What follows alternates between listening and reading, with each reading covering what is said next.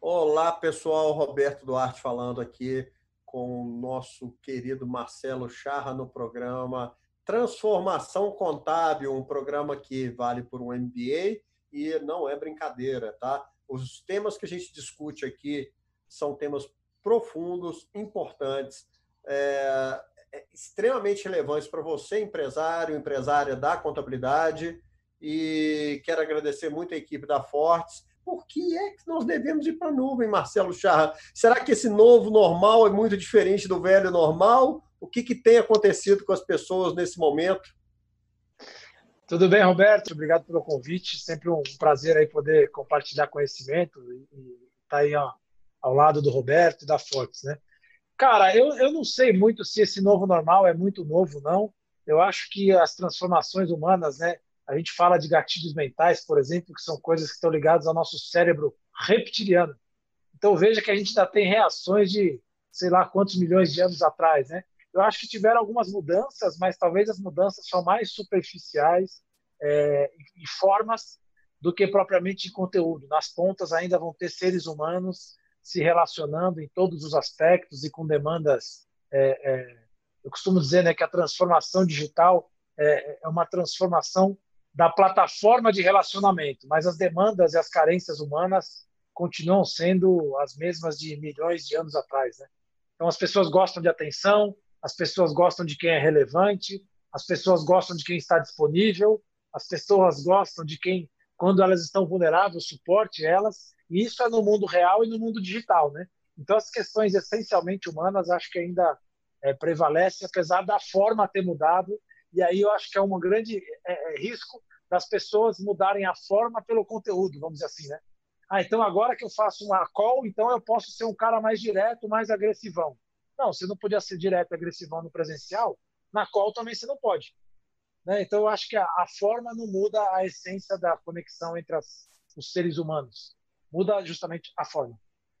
Exatamente, Marcelo. Mas o que, que acontece? É, vou te contar um caso que, que pessoal, né?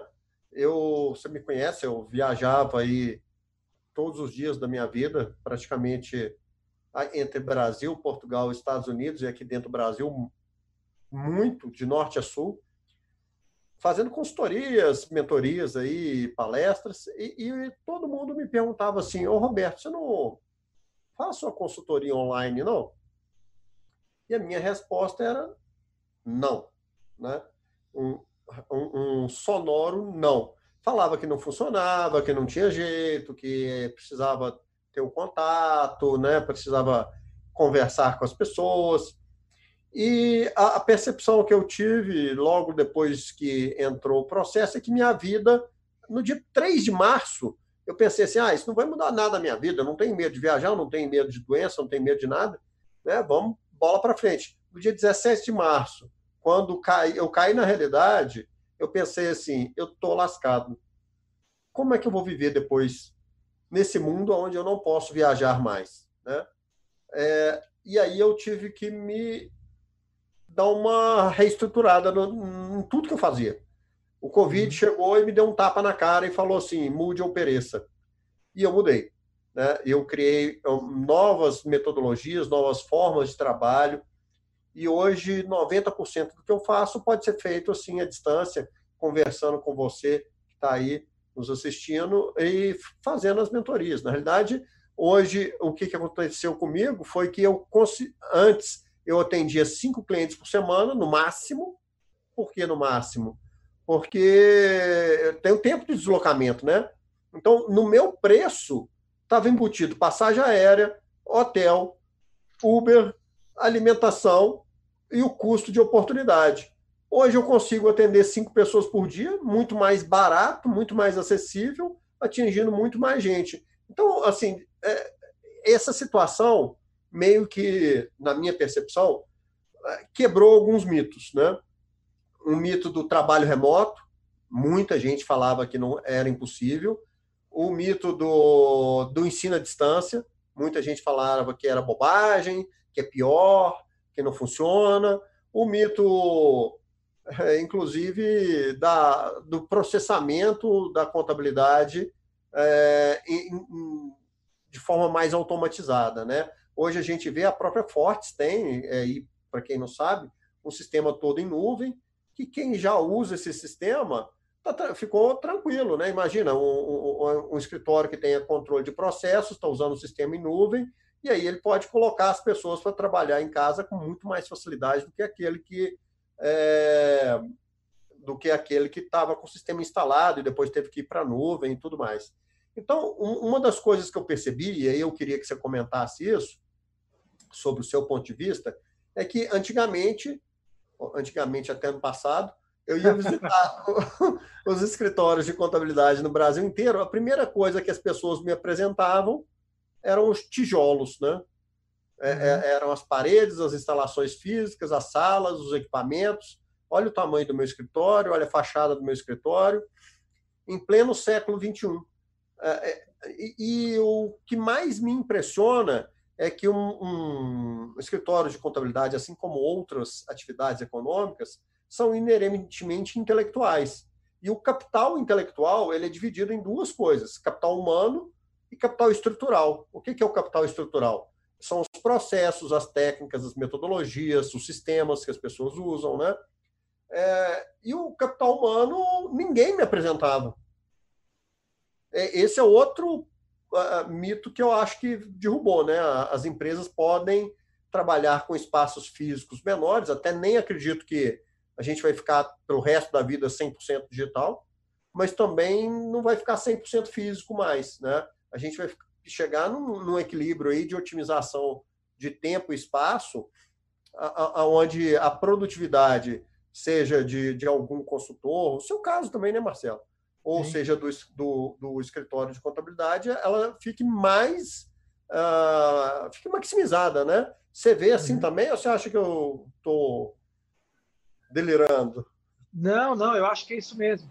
Mas olha que interessante, né? No fundo, você tinha um recurso super nobre, que era o seu conhecimento específico da área, e tinha uma pessoa na outra ponta que estava precisando desse conhecimento. Por uma questão física, logística, isso não era possível. Mas a demanda dele era latente, era a mesma que você podia suportar. Né? Então, é, de fato, o que mudou na, na minha leitura foi a plataforma em que isso aconteceu. Antes era presencial, você pegava um avião e ia até lá e, e dava a mão para o cara, e hoje você faz isso remotamente. Eu acho que esse processo também tem uma camada de de primeiro autopercepção de valor, que eu acho que também a gente, eu compartilho um pouco disso, a gente sempre fez evento no Brasil todo, né? Então, cara, será que eu tenho que estar lá mesmo? Você passa a acreditar que tem, né? Aí, a partir do momento que você fica impossibilitado, o, o ser humano é capaz de re reconfigurar e repaginar essa, essa história. Só para você ter uma ideia, nessa mesma linha, a gente tem feito treinamentos para 200, 300 pessoas de maneira remota, de aceleração de vendas.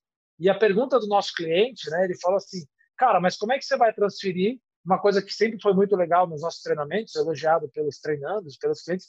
Cara, a interação, a participação do treinamento, a energia do treinamento é muito positiva. Como é que você vai levar isso para a web? E a minha resposta para ele foi, cara, já passou alguma tarde ou algum final de semana maratonando Netflix? Já. Por um acaso você estava junto com o ator no cenário com ele? Não. Então alguma coisa tinha ali que fazia com que você ficava 10, você ficou 10 horas vendo 10 capítulos de, de uma série. O que, será que tem ali que a gente pode trazer, guardadas as devidas proporções de investimento, etc. E, tal. E aí a gente foi pesquisar a fundo, só estou trazendo essa curiosidade, né, como é que funcionam os programas de domingo, que aí já são programas um pouco mais rústicos, mas que mexem com a essência da interação humana. Então, por exemplo, todo programa tem uma roleta, né? ou tem um sorteio. Quando uma pessoa está sorteando alguma coisa, o que, que acontece? Aquilo gera, descarrega em você uma adrenalina, e ao ser contemplado a pessoa ou não, descarrega em você uma dopamina. Então, o programa de domingo ele mexe fisiologicamente com você. A partir do momento que você consegue fazer isso, o fato de você estar remoto diminui a necessidade de você ter que estar em contato físico. E validando a outra questão da confiança, do suportar, quer dizer, você, uma pessoa tem um problema, se torna vulnerável e ele fala, cara, o Roberto disse que podia me ajudar a resolver isso. Eu estou aqui em Portugal. Cara, se eu consigo falar com o Roberto, ele consegue me suportar nessa vulnerabilidade, eu vou construir confiança com ele. Então, eu acho, e é por isso que eu tenho insistido nisso, porque eu acho que, assim como você se repaginou, outras pessoas não tiveram essa leitura.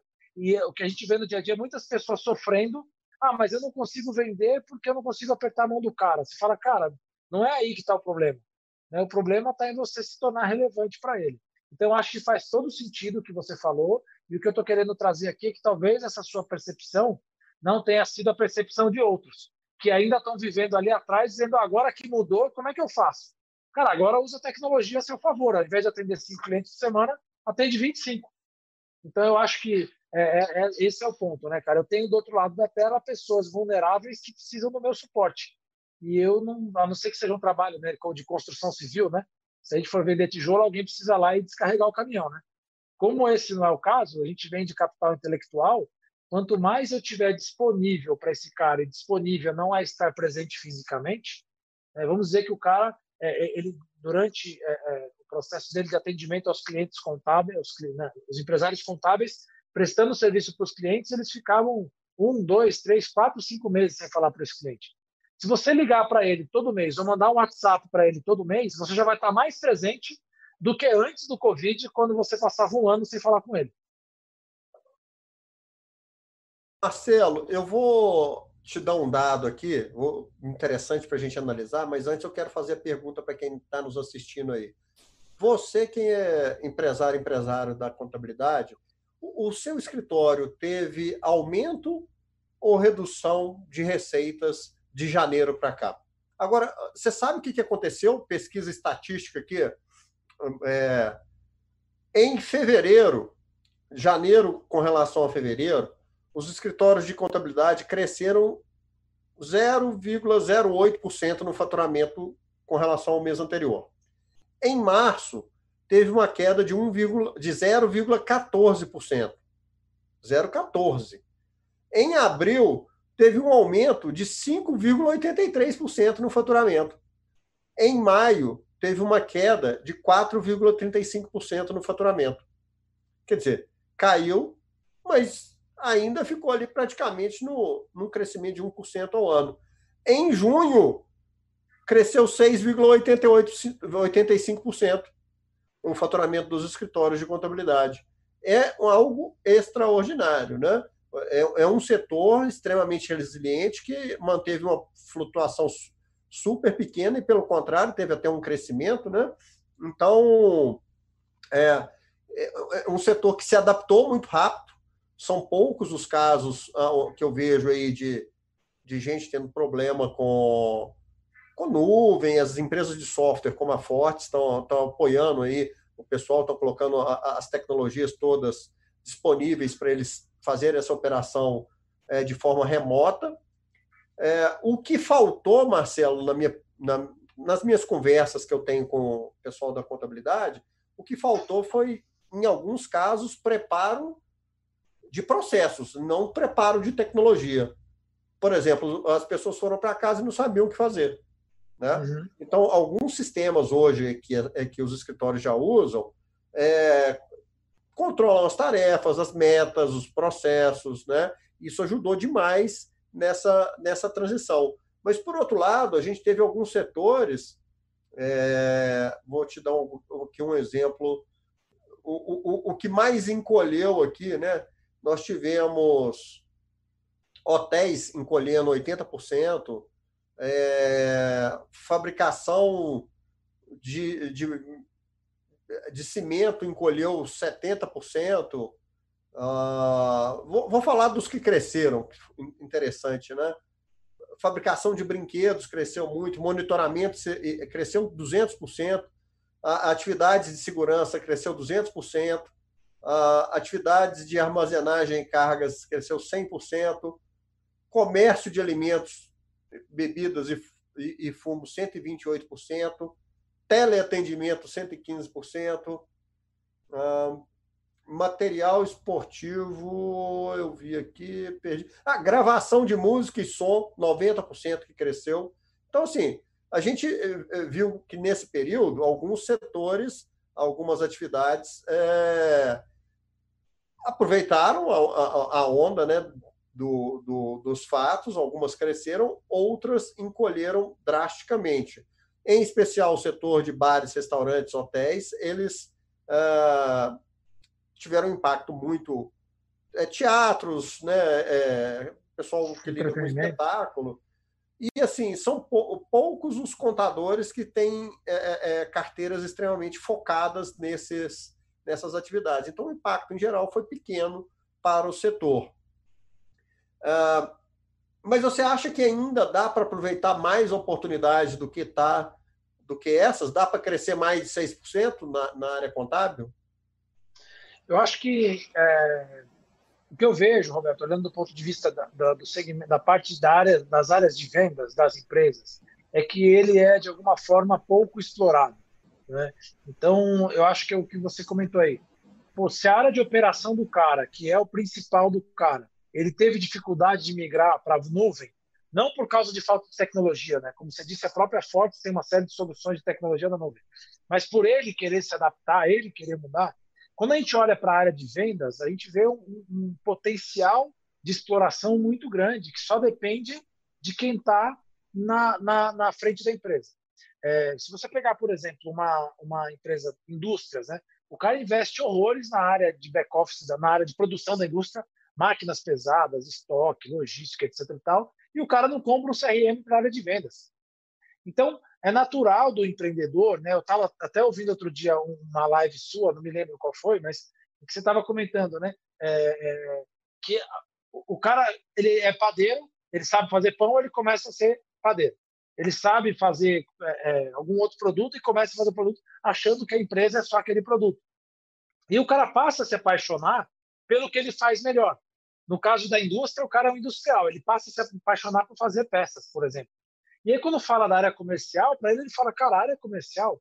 Agora, eu garanto, especialmente no caso das indústrias, esse exemplo que eu estou dando, se ele aplicar 50% do conhecimento que ele tem de processo para produzir uma peça na área de vendas, provavelmente ele não teria capacidade de entregar o quanto ele poderia vender.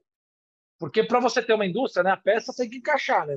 A quantidade de estoque, de peça, de corte, de refugo, etc. e tal. Se ele aplicasse esse conhecimento na área de vendas, talvez a capacidade produtiva dele não fosse suficiente. E na área contábil, eu acho que os contadores têm uma percepção de processo é, relativamente avançada, uma, uma capacidade analítica muito avançada. Mas muitas vezes, por preconceito, e aí não é só da área contábil, é por preconceito mundial contra vendas e vendedores, acha que vender é jogar é um bom malabarista. Fala, eu tenho um cara aqui, meu, que ele sabe contar piada e jogar malabares, esse é um puta vendedor. E a nossa missão tem sido cada vez mais, enquanto é, aceleração de vendas, cada vez mais desmistificar. Então, você tem técnicas de empatia, quando você estuda PNL, por exemplo, você tem técnicas de espelhamento, emparelhamento. São técnicas isso. Não é que o cara é bom de jogar limão para cima, de fazer piada. São técnicas que fazem com que o cara venda mais. Técnicas de processos, de scripts, scripts de vendas, mapeamento de perfil de cliente ideal. Então, eu, eu, eu diria que é, a maioria das empresas do nosso país tem um potencial enorme e se ele pegasse o conhecimento que ele já tem na área dele e aplicasse na área de venda sem o preconceito, ele já conseguiria crescer muito mais. Então, quando a gente fala em crescer 6%, exceto para grandes estruturas, né? você pega uma indústria farmacêutica, grandes indústrias, empresas que já são muito consolidadas, que faturam ali meu, 40, 50, 60 milhões, que para o cara crescer 6% é uma movimentação complexa, né? Para empresas menores, depende muito mais de ele acertar a mão do processo comercial do que propriamente de uma mudança de mercado, né? Então você pega, sei lá, o cara que tem 50 clientes, para ele crescer 20%, ele precisa aumentar 10 clientes. Ou será que se ele passar um ano se dedicando à área comercial, ele não consegue crescer 20%? Ou, eventualmente, quiçá, com cinco clientes dentro do perfil ideal, ele crescer 10% em receita? Não cresce em número de clientes, mas cresce em receita? Ou voltando ainda para a possibilidade de up cross-selling dentro da carteira, né? Será que se ele visitar todos os clientes dele e ver as oportunidades que ele tem de vender mais serviços para aquela carteira dele, ele não consegue aumentar 10%? Não é possível que não. Né? Ou se ele não criar um programa de indicação, de ligar para os 50 clientes dele, dizendo: Ó, você pode me indicar para um amigo seu, para um cliente seu? Agora, na pandemia, a gente desenvolveu um produto que ajuda as, as, as, os nossos clientes a economizar imposto a gente criou um produto que é um aprofundamento e consultoria tributária para poder reduzir o custo tributário das empresas. Você teria alguma empresa para me indicar? Então, eu tenho certeza que tem 10, 20, talvez 30% de dinheiro na mesa que, por algum desses fatores que eu falei, não está sendo é, é, é, consumido. Né? É, eu, eu, eu, vejo um negócio sensacional também, que uma, uma, janela de oportunidades que se abriu agora para o, o, os escritórios de contabilidade, que é o seguinte: todo mundo sabe que o comércio, tá, em sua maioria, está passando por problemas. Né? Tirando aqueles setores que eu falei ali, o comércio em geral está tendo dificuldade em vendas mas essa dificuldade ela se transforma. A gente vê academias de ginástica é, se reinventando, a gente vê restaurantes se reinventando, né? Aqui em Belo Horizonte tem um, um, um, um chefe super conhecido que ele fechou o restaurante dele agora ele entrega os kits em casa, caro, né? Não é barato, é, são coisas é, bastante sofisticadas e ele faz a live naquele horário ensinando a fazer a comida dele. Né? O, o prato que ele faz lá, sensacional. O cara se reinventou totalmente com uma estrutura de custo fixo muito menor, né?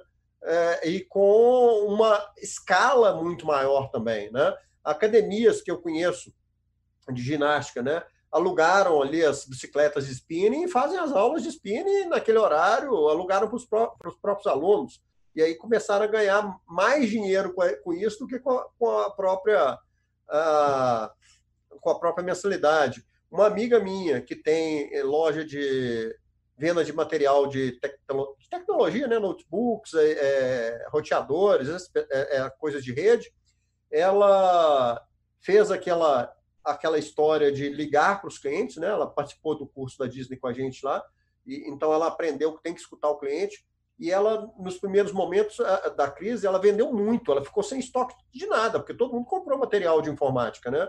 É, e aí o que, que ela fez? Ela ligou para os clientes, para a maioria deles, e descobriu que os clientes estavam com muita dificuldade de comprar material de limpeza. Então passou a oferecer isso também, criou um e-commerce de material de limpeza. Né? É, então tem muita gente se reinventando. E o que, que acontece? É, como eu disse, dificilmente a gente vai ter uma empresa 100% digital dificilmente a gente vai ter uma empresa 100% física agora. O mundo, de verdade, está é, é, tá se tornando multicanal, ou, mais tecnicamente falando, omnichannel, né? Os canais uhum. interligados. Você compra na loja física, interage pelo WhatsApp, ou compra pelo Instagram, vai na loja buscar, é, tem venda porta a porta. Então, o ideal para o comércio é, é reduzir o custo fixo dele, ir para esse mundo multicanal, vender pelo WhatsApp, vender pelo Instagram, vender pelo, uh, me, pelo Marketplace, Mercado Livre, Americanas, Magazine Luiza, Amazon, etc. É, fazer venda domiciliar de porta em porta e vender também na loja física. Né? Só que para isso, olha a oportunidade que o contador tem. Só que para isso, o, o lojista, o comerciante, precisa de um software. Porque se ele quem aqui que nunca comprou uma mercadoria, clicou lá, foi pagar e na hora de pagar veio assim, produto indisponível. Ou pior uhum. ainda, chega até a faturar e o pedido chega sem aquele sem a mercadoria que você pediu, né? Ou seja, os canais não estão interligados ao back-office, ao controle de estoque, ao faturamento, e o, e o back-office não está interligado ao contador. Então, ele não consegue fazer precificação on demand, né? O que, que é isso? Precificação por demanda. Então, se está vendendo muito, ah, sobe o preço. Está vendendo pouco, abaixa o preço para vender mais. Precificação por canal, separação de produtos por canal, porque imagina a pessoa que vai fazer venda de porta em porta e com todas as mercadorias é, na mala. Não, não tem jeito, né? Então você tem que criar aquele mix de produto adequado para cada canal. Ou seja, essa é a verdadeira consultoria contábil, que não é nem uma consultoria, é um aconselhamento estratégico, de transformar o lojista em multicanal. E, e, e, sem apoio do pessoal de marketing, sem apoio da tecnologia e sem apoio do pessoal da contabilidade, o lojista não consegue fazer isso bem feito. Né? Uhum. Então, eu vejo pouca gente ainda na atividade contábil é, aproveitando essas oportunidades de sentar ali à mesa da direção da empresa. Né? Uhum. Não é uhum. só fazer uma consultoria de recuperação tributária, de, de, planejamento tributário, é realmente ajudar o empresário a mudar o modelo de negócio dele, decidir qual o produto que vai para o canal certo, a que preço, e, é, e, e, o mais lindo disso tudo, fazer a, aumentar as vendas do cliente dele, né? Reduz custo e aumenta a venda ao mesmo tempo. Isso. Acho que tem uma, tem um aspecto legal que você colocou, Roberto, que eu acho que é, é super importante, que é um conceito aí da, da, psicologia que a gente chama de imagem e contra-imagem, né? Então, enquanto você, contador, se colocar na posição de pagador de tributo, você vai estar sempre falando ali com o analista dele ou que está com o gerente do departamento fiscal, administrativo. Quando você, que detém um conhecimento super profundo de impostos, de gestão, de dados, de planejamento, de forecast, de orçamento, é, é, e principalmente, mais importante, de muitos negócios diferentes.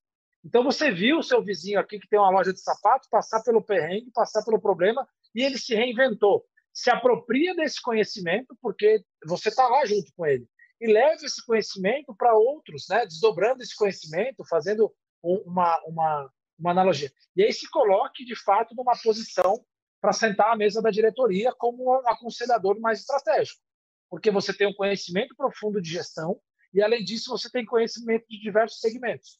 A hora que você junta tudo isso, faz com que você tenha a capacidade de sentar-se à mesa diretiva, vamos dizer assim, e consultiva é, de aconselhamento da empresa. Mas, para isso, é importante que você também se enxergue assim. E aí eu acho que esse é um aspecto que talvez é, é, é, é precisa ser recuperado dizer, cara, eu tenho conhecimento, né? Você pega contadores experientes aí que passaram por uma centena de empresas diferentes. Quando você pega o empresário, o cara está 20 anos no mesmo segmento. Aí você fala, cara, sabe essa ideia aqui, ó, como você fez agora? Será que eu tenho uma empresa de software, não posso oferecer produto de limpeza?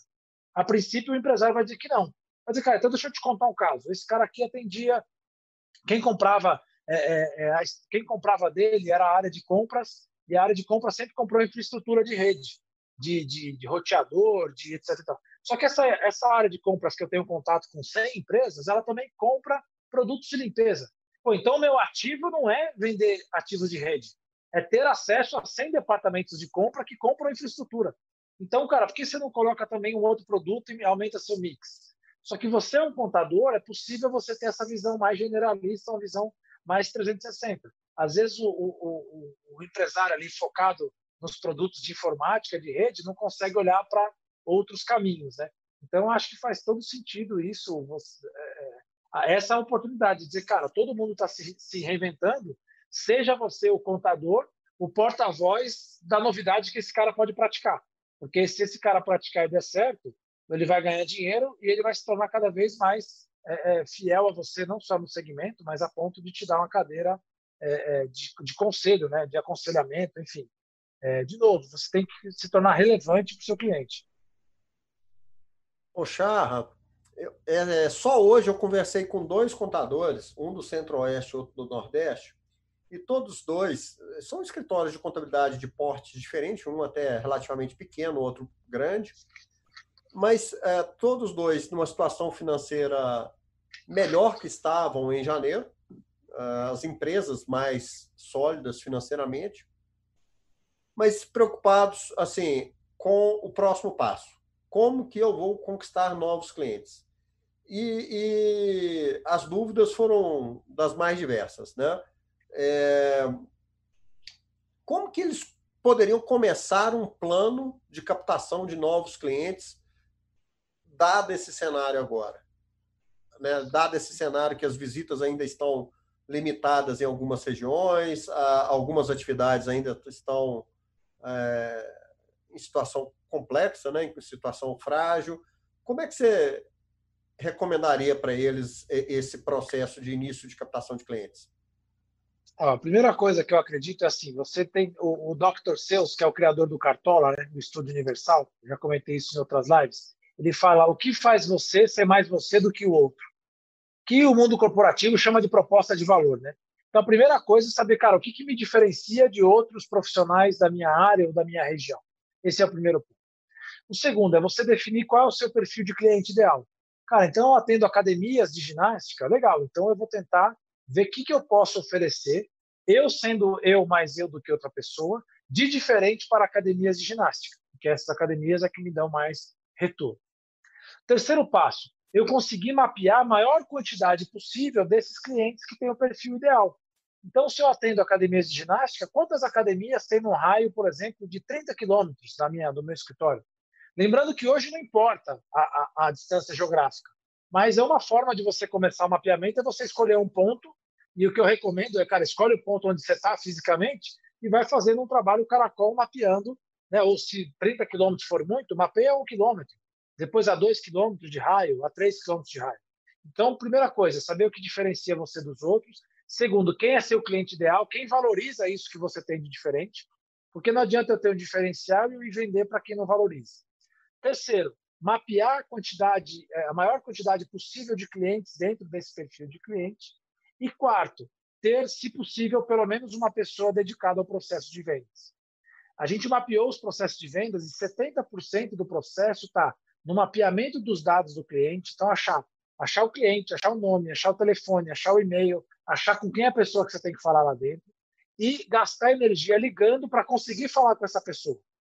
Então, veja, que nesse 70% do prospecção não precisa ser um especialista em contabilidade, porque até a etapa final dele você nem falou com o cliente, você só está tentando falar. Quando esse cara fala com o cliente, o que ele tem que convencer? Que o cliente abra um espaço na agenda dele, para que aí sim você possa vender o escritório. Então é aí que você, dono do escritório de contabilidade, ou diretor do escritório de contabilidade, entra. Você não precisa entrar nas etapas iniciais de mapeamento, levantamento de dados, saber quem é a pessoa. A hora que esse cara aqui, se você tiver capacidade de ter um profissional, que é um profissional mais júnior, consegue uma reunião, aí sim você entra nessa reunião. A gente costuma dizer, a gente tem aqui na, na, na aceleração de vendas uma metodologia que chama 5550. Você tem 5 segundos ao telefone para convencer esse cara a te dar 5 minutos, e nesses 5 minutos você tem que conseguir 50 minutos na agenda dele. E você vai vender o seu escritório nos 50 minutos que você tem com ele. Não adianta você ao telefone, você ligou para o cara, o cara está dirigindo, e você fala, não, mas meu escritório de contabilidade é bom, etc e tal. Cara, você tem 50 minutos na sua agenda?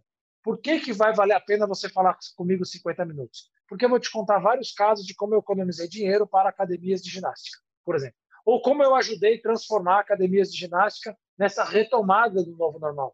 Ou como eu estruturei é, empresas de, de alimentação, né, supermercados, que com o boom da, da pandemia cresceram muito e acabaram tendo que pagar muito imposto. Como que eu consegui, de alguma forma, é, dar uma leitura melhor para os impostos dele?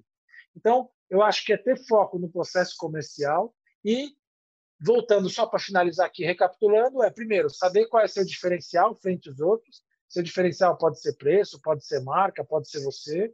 É, conseguir definir uh, uh, uh, o perfil do seu cliente ideal, né?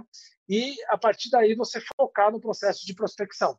Esses são os, os aspectos que eu diria que para o cara retomar vendas. Mas lembrando que no caso contábil, talvez exista muito dinheiro ainda em upselling e cross-selling dentro dos clientes e um processo de indicação. Visite toda a sua base, ligue para todo mundo e pergunte se ele não tem um cara para te indicar. Né? Com um discurso é, aderente, talvez essas duas primeiras camadas tenham mais dinheiro do que a prospecção em si.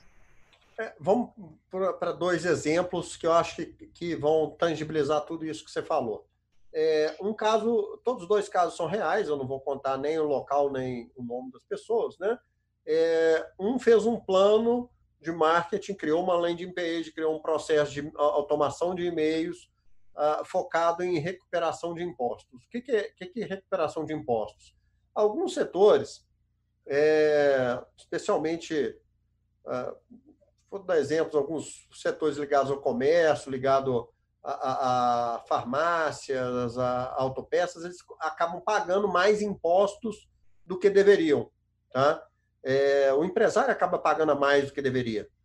Então, é, é, esse é, empresário da contabilidade acabou fazendo essa campanha para captar novos clientes, para recuperar os impostos que eles foram pagos aí a, mais nos últimos cinco anos, que é possível fazer isso. É, é até é, relativamente tranquilo, porque tem a, a, ciência né, por trás da história. Mas aí ele fez uma landing page, fez uma campanha de automação de e-mails, uh, vai fazer lives no Instagram e vai fazer um, um programa de rádio semanal. Bom, isso funciona? Aí que tá. Ele, ele já definiu o, o público dele, é um setor específico do comércio. A primeira pergunta que eu fiz foi: é, você vai fazer live no Instagram, mas você tem público? Essas pessoas né, que você elegeu como público-alvo, elas te reconhecem como autoridade? Elas já te conhecem, elas vão te assistir? E a resposta dele foi não. Né? Esse tipo de situação de, de escritórios pequenos investindo fortemente em, em marketing digital, seja via automação de e-mails ou é, vídeos, é, funciona? Você acha? Cara, eu acho que assim, é, funcionar sempre funciona. A questão é o esforço que você tem e quanto você tem de, de, de limitação de recursos, né? Então, sempre contribui. Talvez não seja a primeira alavanca que eu levantaria. Né? Eu, eu olharia um pouco para o processo de vendas que a gente chama de outbound, né? que é o processo um pouco mais tradicional, e, e olharia para ele primeiro. Se eu já estou com um programa de indicação, né? já estou visitando minha base, buscando indicação pela minha base, se eu já estou é, fazendo meu trabalho de up cross-selling direitinho, olhando o mapa de calor dos meus clientes, dizendo, cara, 30% dos meus clientes compram 90% dos meus serviços. 70% dos meus clientes compram 10% dos meus serviços. Vou vender primeiro para quem me conhece. Então, se eu tiver com isso aqui coberto, né, eu já vendo bastante para quem já me compra, me compra 70%, 80% da minha carteira. Pô, vai ser difícil eu movimentar aqui. Eu já tenho um programa de indicação que eu consigo fazer. Eu, eu, gero muitas vendas para pessoas me indicando, que é um processo mais curto, de maior valor. Vai dizer, cara, de repente eu tenho que ir para o Mercadão. Indo para o Mercadão, será que vale mais a pena fazer um trabalho de prospecção? E aí, para diferenciar, né? A gente chama de social selling. Eu pegar e ali, quase que é, manualmente, né, usando algumas técnicas, mas, por exemplo, mapeando o nome e o, o telefone, o e-mail de cada um desses comerciantes que me interessam, fazendo um processo de prospecção outbound, um processo um pouco mais rústico, isso gera mais resultado de curto prazo. Ah, já estou fazendo isso, já estou com uma ferramenta de CRM, já estou com meu pipeline abastecido e quero mais uma frente de vendas. Legal, aí eu vou para o digital. Ir para o digital como primeira alternativa, eu entendo que não é onde você vai ter melhor resultado.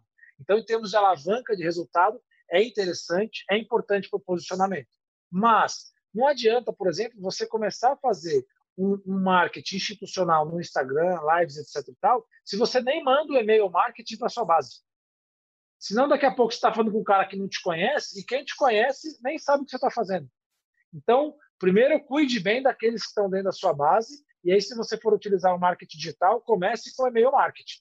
Ah, eu tenho mil pessoas cadastradas. Não tem problema, não precisa ter uma grande audiência. Mas se aqueles mil são seus clientes, que todo mês eles saibam as novidades do seu escritório. Que todo mês você mande para ele coisas que agreguem valor a ele. Então, eu diria que o primeiro caminho seria fazer up cross-selling. O segundo, ver como é que está meu programa de indicação, se eu tenho um programa de indicação, se eu tenho algum incentivo para o cara me indicar, se eu facilito a vida dele. Né? Nem sempre o cara que vai me indicar está com meu telefone na mão. Então, eu poderia colocar no rodapé do meu e-mail, ó, nossa, porque tem que criar alguma história, algum enredo, mas se você quiser indicar o cliente, clica aqui. O cara clica, põe o e-mail do cliente e você toca. Né? E, em terceiro, um processo outbound, colocar uma ferramenta de CRM para organizar todas as oportunidades, com mapeamentos de clientes, etc. E tal, e aí, quarto, o marketing digital é, como uma ferramenta de sustentação de marca e também de geração de oportunidade. A gente, só, só uma, uma, curiosidade, o, o, Roberto. No começo, a gente via muita gente fazendo marketing digital, e aí, quando ele gerava um lead, esse cara entrava na esteira dele de venda e o cara não conseguia dar atenção, não tinha uma boa apresentação, não tinha uma boa gestão. Então, você criava uma máquina de jogar cliente fora, porque você não estava preparado para dar uma boa experiência para esse cara. Então, o marketing digital, eu entendo que se você já faz tudo muito bem, é mais um caminho que você pode seguir. Um outro caso real também, eu gosto de trazer essas coisas, é, a vida como ela é, né? É, e a gente comentar em cima, porque traz para a realidade da nossa, da nossa audiência. É, é uma empresa um pouco maior, que atende clientes aí que, tem, que pagam de mil reais por mês, de 800 reais por mês, até 20 mil reais por mês. Então, atende aquela uma carteira super pulverizada, com mais de 300 clientes. É, e eles falaram o seguinte: não, agora a gente vai fazer captação ativa. E a primeira coisa que eu perguntei foi isso você falou aí: quem que é seu público? Qual, qual que é seu alvo? Aí passou uma semana, duas, uh, não conseguiram encontrar. Falaram: ah, não, a nossa carteira é muito heterogênea. E aí? Como é que faz agora? Aí é fácil. Aí é, é a gente olhar por dois aspectos principais. Primeiro, custo de aquisição. Ah, eu só quero o cliente de 20 mil. Pô, mas o cliente de 20 mil tem um ciclo de venda de um ano. Legal, quero esperar um ano para ter clientes de 20 mil, porque o de 20 mil me dá uma margem de 10 mil por mês, exemplo, né? É, ou quero trabalhar com clientes que têm um ciclo de venda menor. Então, para ser rápido na resposta, é olha o ciclo de venda dos clientes que você quer pegar e quanto é que ele vai te deixar de receita. E ver se vale a pena você esperar 12 meses para ter um cliente de 20 mil ou seis meses para ter um cliente de 5 mil, por exemplo. Então, acho que a conta é essa. Você vê quem deixa mais margem, qual, quanto tempo e dinheiro você gasta para conseguir cada um. E aí depois é uma decisão muito pessoal, né? Não tem caminho certo. Cara, você vai assumir uma estratégia e a estratégia, as duas podem dar certo. A questão só é que você tem que pensar é, em qual você quer, né? Exatamente. Eu, eu encomendei a minha lição de casa para eles foi fazer uma simulação nos próximos 12 meses de aonde eles estão hoje em faturamento, daqui a dois, 12 meses aonde eles querem chegar de faturamento e fazer as simulações aí com clientes que pagam 2 mil, 5 mil, 10 mil e 20 mil. Perfeito. E aí, quantos, quantos desses você vai ter que captar por mês para chegar onde você quer? Isso aí. É, aí depois a gente entra o CAC, né, o custo de aquisição de clientes. E aí a gente vê as, a, a, as, os meios adequados para chegar em cada um desses mercados, né? Uh, entendendo mais profundamente o, o, o perfil aí do público-alvo, do persona. É, isso tudo que a gente está falando pode parecer grego para muita gente que trabalha na área contábil, porque até uns 5, 6 anos, uh, talvez um pouco mais, é, falar em vendas na área contábil era quase que pecado, não ia para o céu. E, e um, um, amigo meu escreveu um livro chama o seguinte: do, do porteiro ao presidente, todo mundo vende, todo mundo atende. É, é uma, esse amigo meu chama William Caldas, até mandar um abraço aí para ele. Então, por que, que todo mundo vende? Porque quando um, um profissional da área trabalhista lá está processando a folha de pagamento e tem que explicar o novo a nova forma de o novo programa do governo para financiamento da folha de pagamentos. No fundo, ele está vendendo um projeto, né? Ele está explicando de forma consultiva. E, e, como você falou no começo, né, muita gente ainda associa a, a figura do vendedor ao, ao, ao, vendedor de, de automóvel com motor fundido, né? E, e não é, é, assim a história mais, né? A venda consultiva ela é, se tornou, tem se tornado cada vez mais, é, mais presente no mundo da, empresarial e, e, e nesse pós-Covid ainda mais. Por quê? Porque a gente está disputando tempo das pessoas. Não importa se tem na sua. igual a gente fala, né? Não importa se tem na sua live aí 30 ou 3 mil pessoas. O que importa é a taxa de conversão de vendas que você teve, teve uhum. naquela live. Né? Uhum. Então, se a, a, sua, a sua ação de marketing, a sua ação de vendas é, foi bem feita, foi bem construída, é, levou o cliente a entender que ele está co conseguindo um, um, benefício melhor, você teve uma ação bem sucedida, você teve uma. Tarefa, vamos dizer assim, missão cumprida, né? Agora, uhum. outra objeção que eu já vou te perguntar. Muita gente fala assim, ah, mas na crise não tem jeito de vender. Será que não? Ah, eu acho que é, é eu acho que na verdade nunca é tempo para não vender, né? Sempre é tempo para vender. É, a gente costuma dizer que tem dois tipos de organização: aquelas organiz... orientadas para produto e as orientadas para vendas, né? E as que prosperam são as que são orientadas para vendas, mesmo tendo um bom produto. Então, a Apple, por exemplo, é irretocável com relação ao produto. Dá para dizer que ela é uma, uma organização voltada a produto. Mas em nenhum momento ela deixa de construir toda uma estrutura de venda. Você tem uma ideia, eles lançaram há pouco tempo atrás uma loja só para lançamento.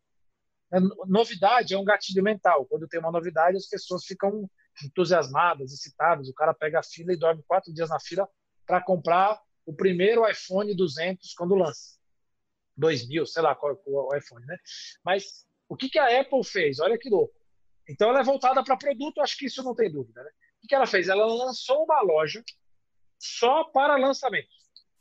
Então, agora, na briga do consumidor, não é quando você comprou o seu Ultra iPhone no primeiro dia. É quem comprou o primeiro iPhone do novo lançamento na loja de lançamento. Ou seja, o cara criou uma outra demanda que é só uma demanda psicológica puramente de venda, não tem nada a ver com o produto. Que diferença faz você comprar o iPhone na loja A ou na loja B? Para o ser humano, comprar na loja A, que é a loja feita da Apple só para lançamentos, é uma super sensação positiva. Então, é, eu acho que por muito tempo as empresas ignoraram a área de vendas ou achavam que a área de vendas era uma área acessória. E hoje, com o aumento da competitividade, a área de vendas, na verdade, é um diferencial. Então, você vai ver empresas, muitas vezes, que têm um produto, acho que isso é comum a gente ouvir de empresários, né? principalmente aqueles que têm mais experiência. Ah, meu produto é muito melhor que o do concorrente. Pô, por que o concorrente está vendendo, então?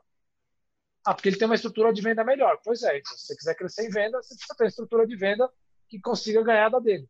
Né? Só um bom produto hoje é uma parte do processo. Costumo dizer quase que é obrigação. Mas ainda tem muito produto ruim vendendo bastante porque o processo de venda é melhor. Quando você Ô, tem Marcelo, um produto bom com um processo nessa, de vendas bom. Nessa questão da contabilidade também, eu já vi muitos casos. Eu estou relatando para vocês coisas, para você coisas que eu já vi, né?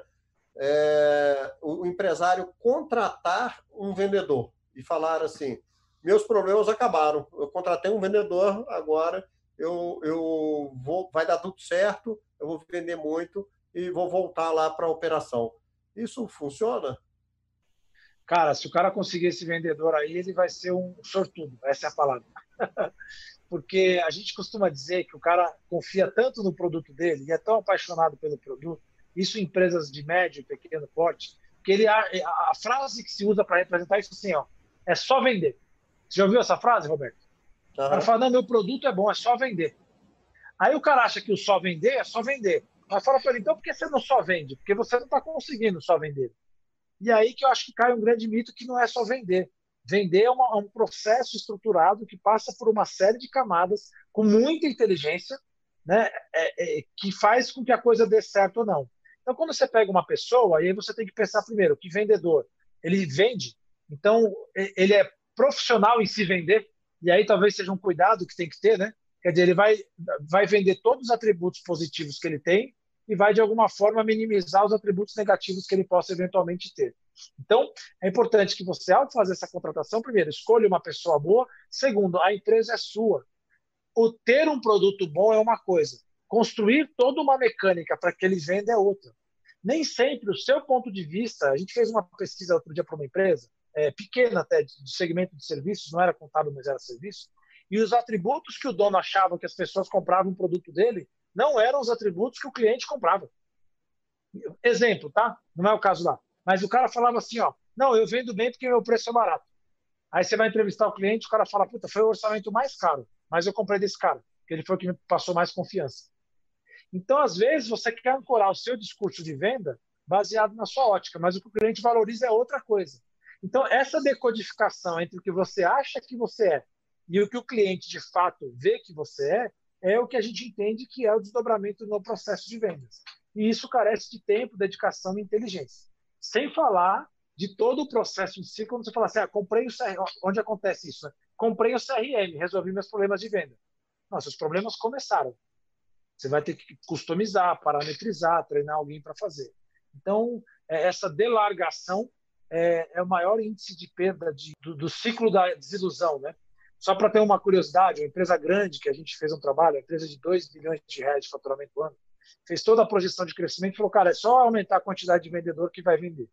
A gente analisou o turnover, porque o que acontece nesse tipo de situação é, eu trago um cara, já que é só vender, eu trago um cara, não especifico qual a tarefa dele, não ensino ele a vender, passa seis meses eu troco ele, porque ele não vendeu. Quando muitas vezes o ciclo de venda é um ciclo de oito meses. Só que o empresário, às vezes, não tem nem conhecimento do ciclo de venda dele. Então, ele começa a cobrar resultado do vendedor, mas nem vencer o ciclo de venda. Mas só para voltar para esse caso, a gente começou, a meta dele de crescimento era 400 milhões, e a gente mapeou que com o turnover que ele tinha é, de vendedores, ele não ia atingir 20% dessa meta já. Porque ele falou, ah, é só contratar vendedor. Só que ele só contratar vendedor é um super desafio, né? Então, acho que a dica que eu daria, cara, não é só vender. Só vender significa eu falar para o contador, para traduzir a palavra, ah, é só pagar o imposto, é só pagar uma guia. É só pagar uma guia atrasada, pode às vezes consumir o dia inteiro do contador, né? Porque dependendo do enrosco que tiver lá na frente, então ele costuma dizer que o só fazer é quando não sou eu que faço. Então é só pagar uma guia quando não sou eu que pago, né? O só vender quando não sou eu que vendo. Então, é, é, esse é uma boa cilada que muitas pessoas passam. Ô, Marcelo, nós estamos indo para o finalmente. Quais são as oportunidades que você enxerga aí nessa mudança de conceitos ou, ou de meios, né, como você diz, na, na mudança de mídias para os escritórios de contabilidade? Acho que ponto um é utilizá-los a seu favor. Então, não tenha a tecnologia como um empecilho, e sim como uma grandíssima alavanca, como o Roberto colocou, de potencializar às vezes cinco vezes o crescimento, é, seja de atendimento ou seja de, de, de proximidade com o seu cliente. Né? Eu não sei se você tem esse dado, até, Roberto, curiosidade, quantas vezes um contador fala com o seu cliente ao longo do ano? Existe esse dado em algum lugar? Existe. O, o, o Sescom de São Paulo fez essa pergunta uma vez. Eu, de fato, não, não me recordo de cor, assim, né? Mas não é um número grande, não. É um número relativamente pequeno, tá? É, a quantidade de visitas por ano é, é, é pequena, é bem pequena, na, na maioria dos escritórios. Então, vamos, sei lá, vamos dizer que seja três vezes, né? Eu estou me lembrando aqui do, dos contadores que eu atuei em todos esses anos empreendendo, talvez nos últimos dois anos eu não tenha falado com o meu.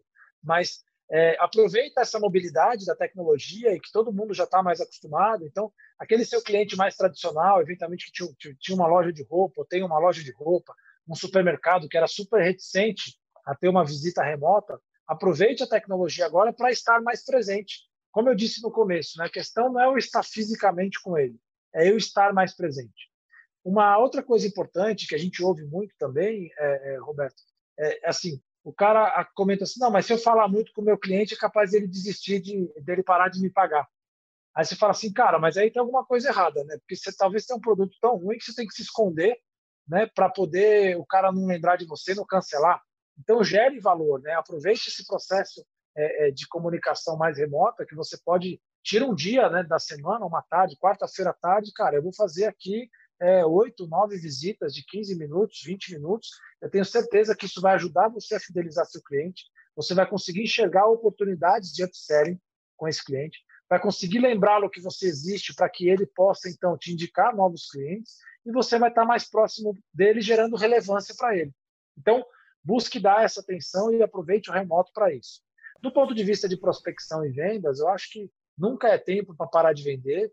E aí você pode utilizar toda a parte remota, né? Eu tive um caso recente agora de um cliente é, é que estava mais num processo ainda de descoberta da solução, não era um processo aprofundado, e ele me pediu uma visita presencial, até porque ele é do mercado um pouco mais tradicional. Então, eu disse, cara, a gente está em tempos de pandemia, será que não faria sentido a gente fazer uma primeira conversa remota para ver se minha solução atende para você, se tem mais aderência?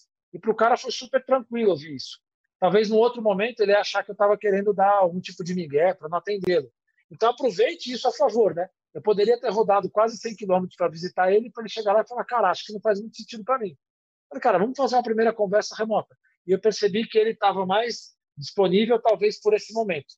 Né? Então aproveite esse momento de proximidade digital para estar mais presente com as pessoas e estar mais é, é, conectado de fato com as pessoas. E aí são muitas as oportunidades. Né? Oh, Marcelo, tem duas coisas muito importantes que eu vou resumir da nossa conversa. É um, a, a, transformação digital dos escritórios de contabilidade hoje é fato, é real, é possível, né?